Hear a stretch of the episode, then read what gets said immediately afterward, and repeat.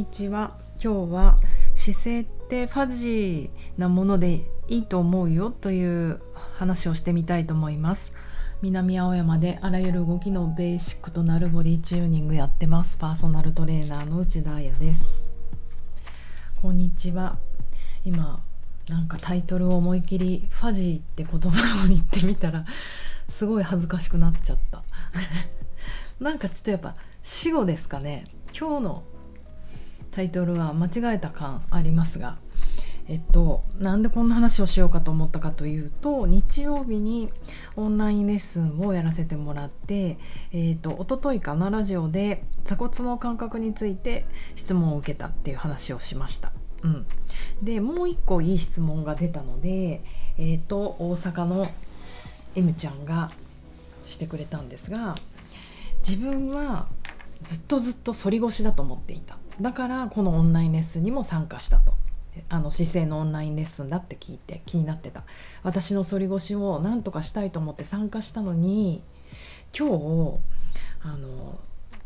ずっと座ってるポーズをやったんですね。あのあぐらかいたりとか、まあ、正座っぽいのやったりとか。でもその座位のポーズ座ったら自分は後傾だったよってことに気づいちゃったんですけどこれ何でですかっていう質問でドキこれもまたあのうんいい質問なんですよ。で単刀直入に簡単に答えるとしたら「そうだよよくあることだよ」っていう。本当あのふざけてるようなんですけど本当そうなんですよ。多分こういう方たちすごくいっぱいいて皆さんのイメージの中で立った時の鏡に立った姿とかねそういうの見て自分は反ってるとか後傾してるとかあと誰かに言われたりっていうのも多いかもねヨガの先生に言われましたとかなんか整体の人に言われましたとか、うん、でも実際座ってみたらあの猫猫背っていうか後傾なんですけどっていうのは本当よくある話で当然で、うん、例えばだけどえーと、鉛筆鉛筆って長軸じゃないですか。長い軸のもの。まあ1 5センチぐらいある。それと高さが3センチしかない消しゴムってどっちがまっすぐ立つの？難しいですか？何これ？どっちもまっすぐ立てるけど硬いから。ででもやめた。えっ、ー、とバービー人形を思い出していただいてバービーちゃんがあのスタンディングでフットを床にして立つのとあの座ったポーズで、まあ、長座でいいですよ。立つのってどっちが難しいかって言ったらうんと立った方が曲がりやすいじゃないですか。軸が長いから。やっぱり背が高いものほど重心を取るのが難しくなってくる。ですよね。うん、座ったりするとあの足が一回関係なくなるからこのトルソーだけで考えられる、うん、だからその時の要は背骨の背骨だけの感じですよねどちらかというと柔軟性とかそういうことが関係になってくるのかな。で足レックスが関係してくるともっともっと、うん、今度は重心の取り方があの大変になってくるんですよ。なんとなくその M ちゃんは30代後半かな？わかんない。私の勝手な予想です。そして、えーと、出産後、ままだお子さんが3歳とか4歳ぐらいであの小さいっていうのを想像してみると,、えーと、多分立った時にあえーと、反り腰になるんだけど重心が後ろっていうよりは前に行っちゃって腹筋がスポーンって抜けちゃって胸がポーンって張ってるんじゃないかなって思うんですよね。その姿勢を気になさってるのかなって思うんですけどもちろんドナルド・ダックみたいにお尻クイってあげて後ろ重心に行けるじゃんって思うけどそれずっとやってるとかなり腰痛にあっという間になると思うんですね。そんなに腰痛とかある感じじゃなかったのでどちらかというと重心が骨盤が要は前に行っちゃってるってことです。うん。で難しいですよねこれ。結局その日もスタンディングポスチャーを全然やってなかったので座ったあのね、ポスチャーのワークだけやったので、えーと、私も実際そこまでじっくり見れてないしあとグループレッスンっていうのありますよね。あんまりパーソナルで個々のことできないっていうのもあるので想像上のことしか言えないんだけど、うん、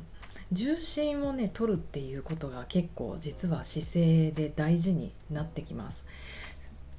座位で座ってる時に座骨を感じてもらった。スイットボーンってやつですね。まさに座る時の骨。うん。その役割が立った時はかかとがすると思ってるんですよ。まあ解剖学上座骨の真下にかかとかかとありますよね。だから私はかかとに7割ぐらい8割ぐらい7割ぐらい、うん、あの自分の体重が乗るべきだと思うんですね立った時に。でも大体多くの人まあだから30代以降50代60代ぐらいまでその人たちがあの腹筋が抜けたりとか筋力が衰えたりすとかすると骨盤が前に行ってちょっとこう重心が前になってきて下手するとかかとじゃなくて母子球とか小子球にいっぱい乗ったりする、うん、でもどう考えても足のすねってえーと、フットがあってフットの後ろの方についてるじゃないですか。うん。わかります？だからかかとの上にすねの骨ってあるからそこに合わせるべきでその重心が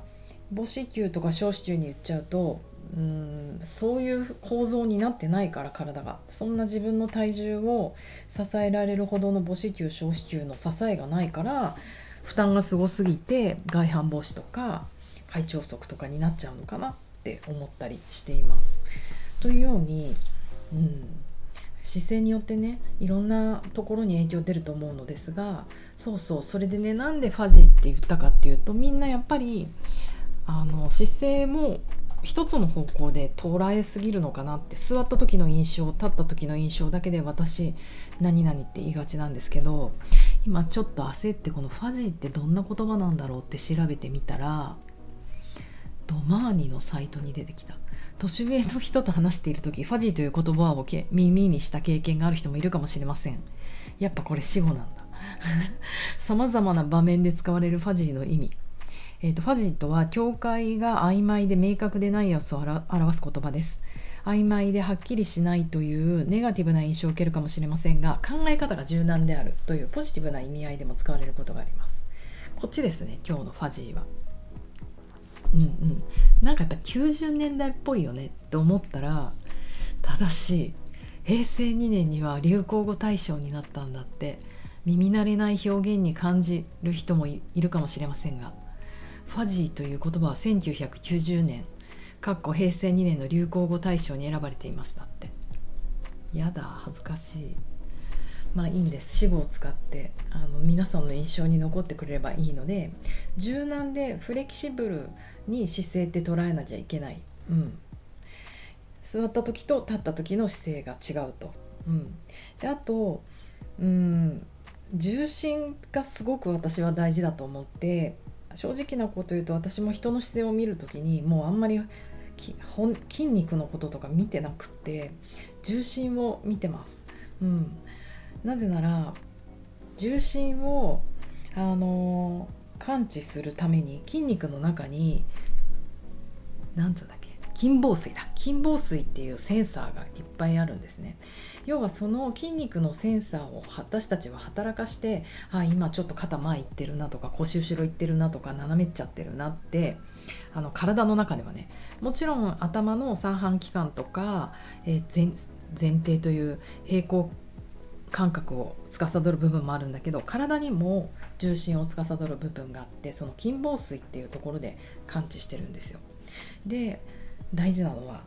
この筋紡錘っていうのは重心を感覚あの重心を感じ取るためそのセンサーを働かすためには筋肉がね脱力してないと働かないんですよ。大事脱力ファジー大事フラジール大事 死後連発 そうだから考え方もそうだし筋肉もちゃんと脱力してないとこの筋紡錘が働かないっていうことなんですね、うん、だから座った時立った時で姿勢が変わる。でここで終わっちゃいけない。みんなやけにここで終わりたがるけれどもこの次はやっぱり動きの中でずっと重心を取り続けなきゃいけないんですね。これがスポーツとかダンスとかもちろんヨガになってくるんですけれども動きの中でこの重心を察知していくためには筋肉ガチガチじゃ難しいんですよね。筋肉ガチガチで何か形を作っていこうとするとやっぱり外側の形にこだわるしかなくって。それよりはもう骨で立つような感じで筋肉ゆるゆるにしてって動きをねどんどん滑らかにしていくと、うんうん、そうすると来年パキした。流線的に流れるような綺麗な動きができて、ね、それこそ皆さんの目指すところじゃないかなって思います。姿勢の次に、ね、あの重心を取るっていう楽しみもあるのでまずはちょっとねダサいけどファジーにフレキシブルに柔軟に自分の姿勢のことを考えてみてくださいというお話でした。では今日も皆さん午後から頑張りましょう。じゃあねまた明日。